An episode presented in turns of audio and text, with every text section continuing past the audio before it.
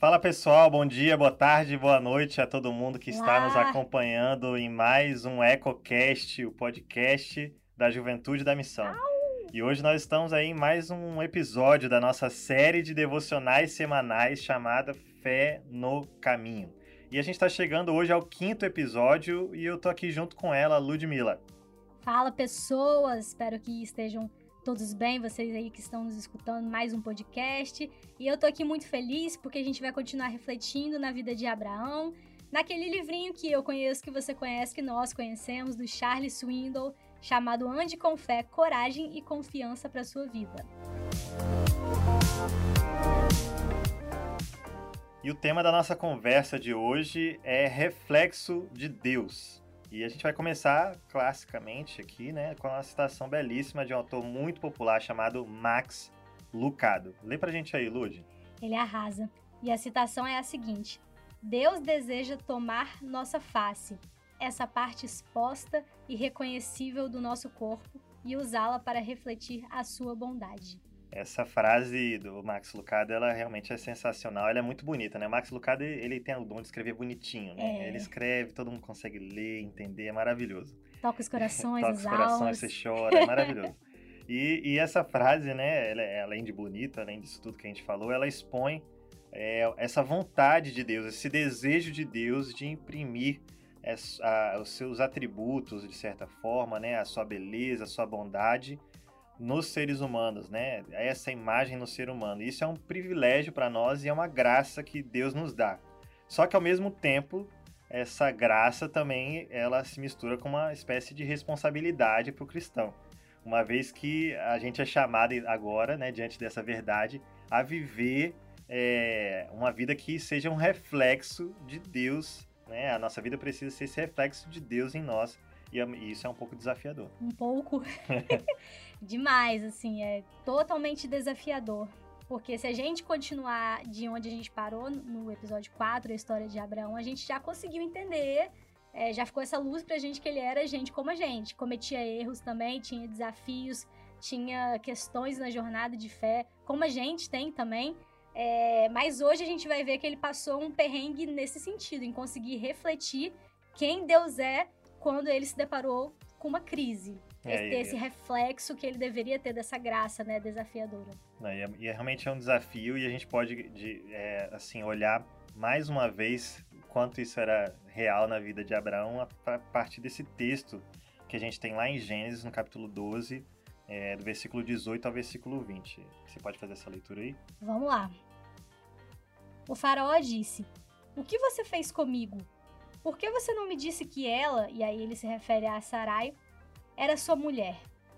Por que você disse que era sua irmã e permitiu que eu a tomasse como esposa? Aqui está a sua mulher. Tome-a e vá embora daqui. O faraó ordenou que alguns de seus homens escoltassem Abrão com sua mulher e todos os seus bens para fora de sua terra. É, e essa cena ela é muito é, esquisita. Como várias cenas que a gente lê aqui por aqui, é, é, há algumas cenas que são realmente muito esquisitas. É E sua aqui- esposa? Não, minha irmã. É, minha irmã, né? Tipo, uma conversa meio fiada, meio esquisita, meio torta, né? Eu acho que todo mundo deve ter olhado assim, hum, né? Quem conhecia Abrão. E ali ele tava assim, meio que na tentativa de salvar a pele da galera, né? Ele estava numa situação de crise e ele precisava de uma solução, precisava tentar salvar todo mundo ali. E a forma que ele achou foi de oferecer a própria esposa, de certa forma, através dessa atitude, é, a Faraó, dizendo que ela era apenas a irmã. Então ela estava livre na pista ali né? E o faraó tomou ela para si porque era, afinal de contas, só irmão, é, irmã aí de Abraão. E até E- onde ele sabia, ele não tava fazendo nada de Não estava errado. fazendo nada de errado, né? Não que ele fosse não fazer se fosse esposa, não sei, É. não, tá, não tá na cabeça de faraó. Mas assim, pegou e fez é, essa- esse trato aí. E Abraão mentiu e falhou em proteger a sua esposa. E se por um lado Abraão falhou, a gente sabe que Deus não falhou e continuou protegendo é, a vida de Sarai. E para isso, Deus afligiu a vida de Faraó e sua casa com doenças graves. Sim. E aí tá um ponto muito central aqui nessa dinâmica, porque para Faraó e na cultura da época, cultura politeísta, sempre que tinha algum mal acontecendo, alguma doença, alguma desgraça, é, alguma coisa alcançando aquela terra, era sinal de que alguém naquele povo, alguma pessoa, tinha ofendido, tinha ofendido alguma divindade, tinha ofendido algum deus. Então, é, de repente, poderia até ser uma, uma divindade adversária, alguma coisa nesse sentido. Pois é, e os egípcios, né, a cultura, na época eles viam a realidade pela ótica da superstição.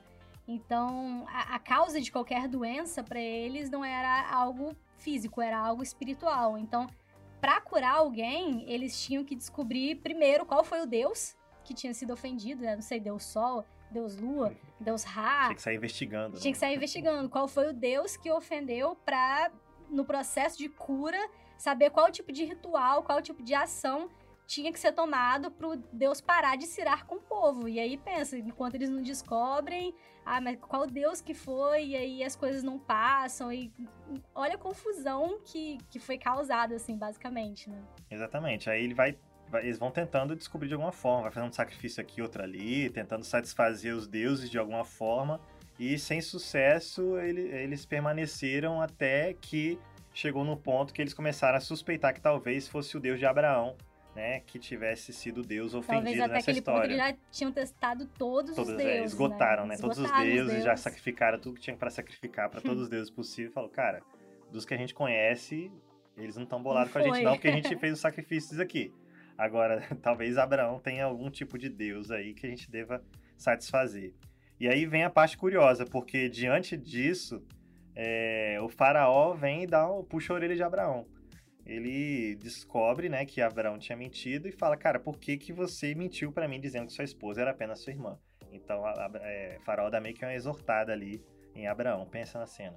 Pois é, e assim, ele Faraó que deu essa chegada, essa exortada, disciplinada em, Abraão, é, questionando, né, porque que ele tinha mentido, sendo que o curioso é que Abraão é que era o crente da situação, uhum. é o uhum. que deveria estar certo, é o que devia estar certo desde o princípio, né? E quem que nunca passou por uma situação assim, que você tá no meio da galera, tá fazendo as coisas, né? Tá com a sua galera, e aí você desliza, você comete algum erro, às vezes você sabe que você tá errado, faz mesmo assim, e aí a, é a pessoa que, assim, de fora, né, que às vezes não compartilha do que você acredita, não compartilha da sua fé, ela que tem que virar para você e falar, ué, mas você não é crente, você não é cristão, você era certo você, você fazer isso? Você não é de igreja, né? Você não é de igreja, e é, é a pessoa olhando de fora vê que algo de errado não está certo. Essa frase, né, filosófica é sensacional. e a gente, sem perceber, né, através das nossas atitudes em situações como essa, a gente acaba refletindo uma imagem que não é de Deus. A gente reflete o caráter que não é o caráter de Deus.